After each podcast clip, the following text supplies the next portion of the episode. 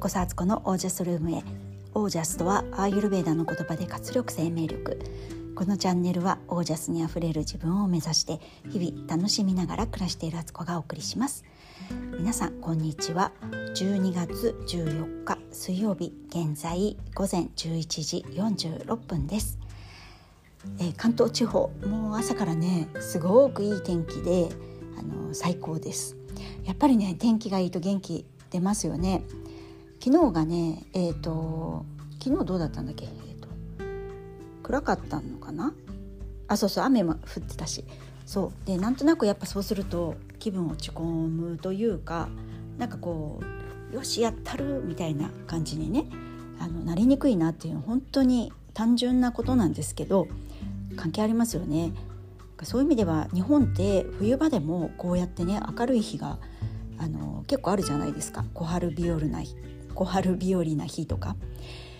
それはねとってもあの恵まれてるなってまあ地方にもねよっては日本海地方とかだ日本海側だとねやっぱり豪雪地帯とかで雪に閉ざされてずっとねあの外は本当雪が降ってて暗くてっていうこともあると思うんですけど日照時間的には日本は緯度的にあの普通にまあ冬至になっての頃でも夕方4時半から5時ぐらいにま暗くなるでも朝は7時前ぐらいからは明るくなってくるっていうのでもっとかもうちょっと前から明るくなってるかなっ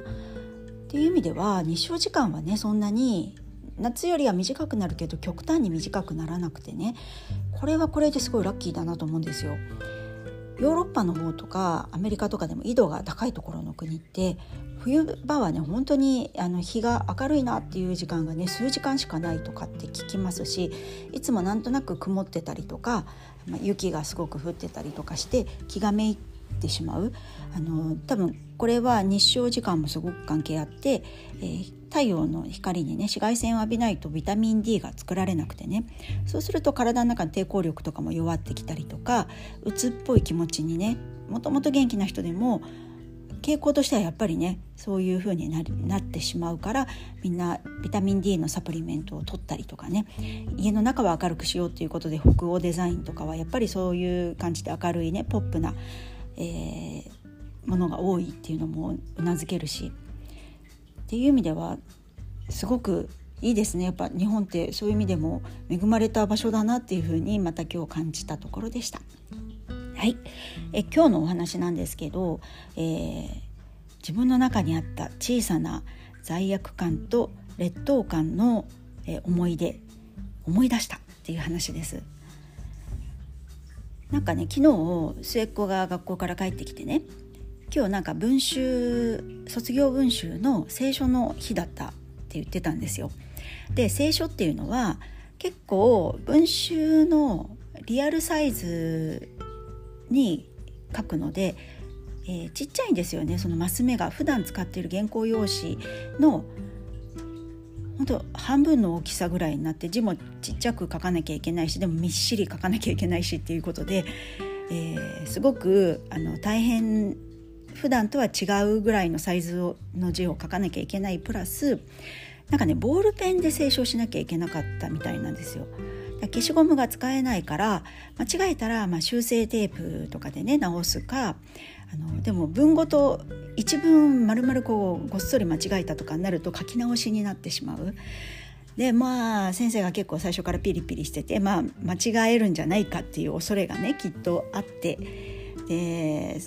そうすると先生もそのたんびにねあのまた紙を出さなきゃいけないとかあの間違えないようにってこんだけ言ってんのになんで間違えんのみたいな気持ちもきっとあったりとかすると思うんですけど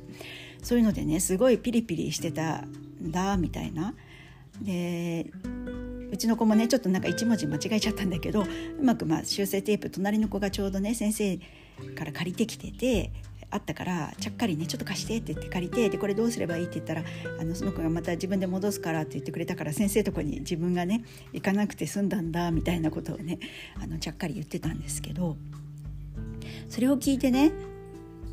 思ったんです。あなんか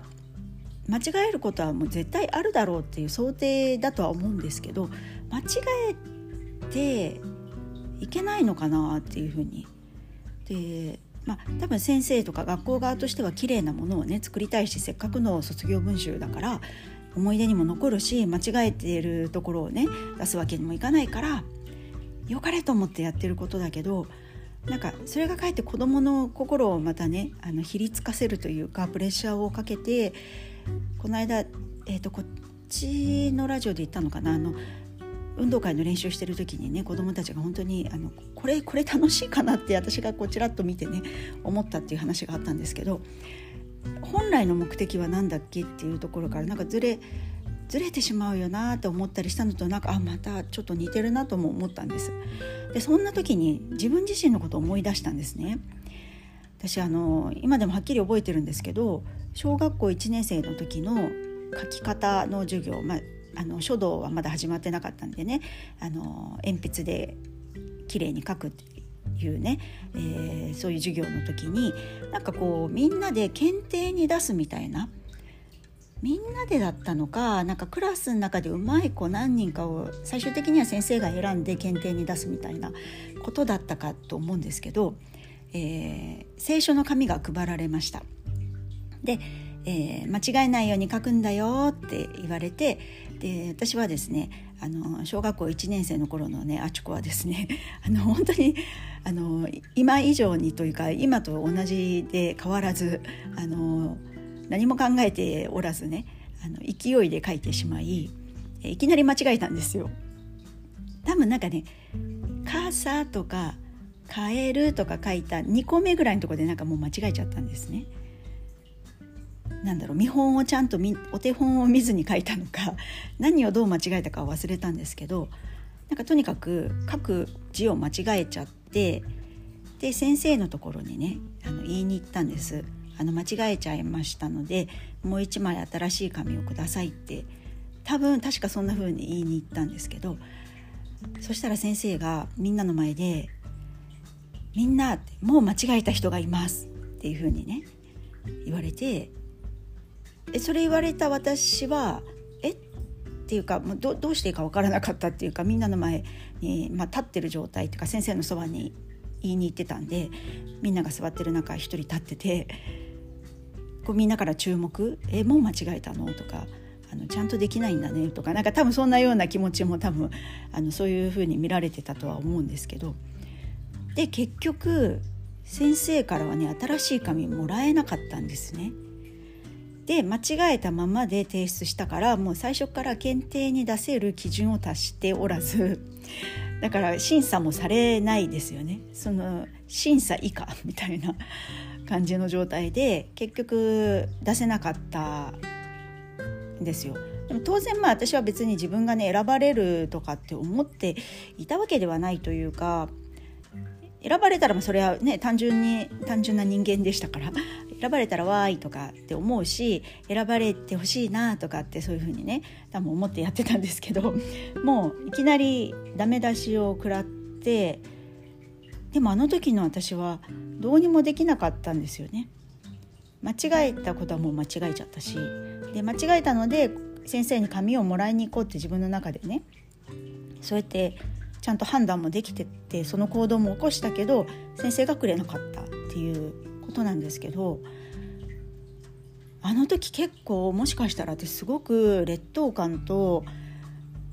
罪悪感みたいなものをね自分の中にね刻み込んだんじゃないかなって今頃になってねあれはだから7歳の頃ですよねだから42年ぶりになんか思い出したというかすごいリアルに覚えてるんですよその場面っていうのは。で結局そこでえっ、ー、とえーと、何？そのコンテストっていうか検定にね選ばれたのは私が一番仲良くしてたねお友達だったんですよ。近所に住んでるね。その子はすごく優秀で小さい頃から。できちっとなんかこう先生の言うことを聞いて先生からも気に入られるというかね可愛がられるタイプだったし頭も良くて字も綺麗でっていうねだから恐ろしいほどの私の中にはね 多分そこでの出来事ってあの親友ののりちゃんはが選ばれたで私はその検定にチャレンジすることすらできなかったというかその選ばれる基準に達してないからね。っていうので多分どこか心の奥の中にすっごい悲しかった気持ちってきっとあったんですよ。でも、まあ、どうしていいかわからないからそれをね丸めてあの蓋を閉じて心の奥底に多分しまっておいたことだと思うんですけどそれが、まあ、42年ぶりに思い出してで今ね思うのはあの時の自分に今の自分からね声かけることができるなと思うんですよ。あ間違えちゃったねって、ね、間違えることあるよだって人間だもん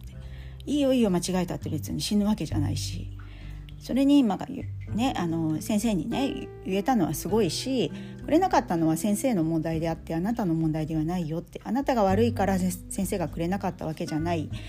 あのそういう現実になったわけじゃないよってあなたには何の責任もないよってくれなかったことに関してはね間違えたことはもしかしたら、まあ、あのちゃんと先生の説明を聞いてなかったとかお手本見てなかったとかってあったかもしれないけど、まあ、よくよく考えてみーとその検定に出すことってそんなに素晴らしいこと？検定で何か賞を取ったりすることって素晴らしいことかなって？そうじゃなくてもあなたはあなた自身を自分でね評価することができるんだ。評価っていうかね自分が自分は自分でいいって思えることができるんだし誰かに何かの形で評価されないとあなたは評価されない人間ではないんだから別にいいじゃんって。検定の一つや二つ別にそこでねあのーそのコンテストに出なくたって全然いいよとこの先もっともっと楽しいことあるしあのちっちゃい話だよそれってっていう、えもしかしたらくれなかった先生っていうのもまあなんか説明したのにちゃんと聞いてなかったのねってことに、まあ、ただただねイラッとしたっていうだけかもしれないし先生だって人間だからね。あの今思えば先生はその時多分まだ20代なんですよね。若い若いと。今の私からしたらねあの子供ぐらいの年齢ですよ。その先生からしたらねきちっとやりたいって子供をねあの管理するきちっと管理できるってことが先生の評価だと思うからそれができなくて先生としてはちょっとねなんかがっくりきちゃったんじゃないのってそれぞれもあるねみたいな。そんだけのこと。たったそんだけのことだからっていう。そこをずっと奥深くに自分の奥深くに傷ついた気持ちをね隠して持ってく必要なくない？ってもうリリースしようって一緒にそれあの空に向かって花とみたいな感じでね私自分に言えるなと思ったんですよ。同じね自分なんですよねそれってね。小さい私であろうと49歳の私であろうと私は私なんですよね。